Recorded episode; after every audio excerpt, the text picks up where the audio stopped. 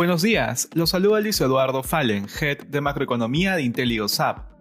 El día de hoy, lunes 16 de agosto, los mercados alrededor del mundo inician la semana con pérdidas ante un menor apetito por riesgo dado los datos económicos bajo lo esperado en China, los acontecimientos recientes en Afganistán y la expansión de la variable Delta en Asia.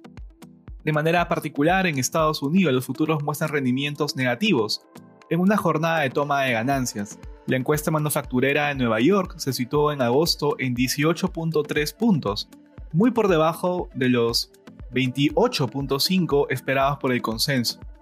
En el ámbito geopolítico, 20 años después de que la invasión de Estados Unidos echara el poder a los talibanes, Afganistán vuelve a ser tomada por los talibanes. Los insurgentes han rodeado la capital desde todos los frentes hasta hacerse con el 90% del territorio del país, coincidiendo con el inicio de la retirada de las tropas de Estados Unidos y sus aliados. En la eurozona, las principales bolsas del continente muestran pérdidas luego de conocerse datos de la economía china, uno de sus principales socios comerciales, los cuales se ubicaron muy por debajo de lo esperado.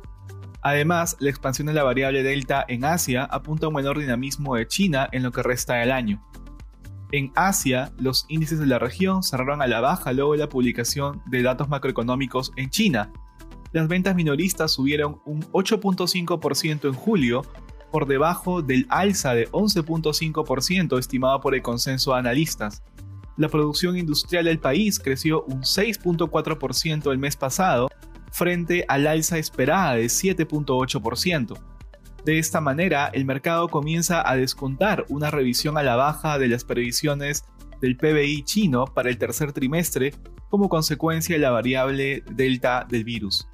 Respecto a commodities, el precio del oro retrocede levemente durante la jornada. Asimismo, el precio del cobre baja ante el menor dinamismo de China. Finalmente, el precio del petróleo retrocede ante la toma de Afganistán por los talibanes.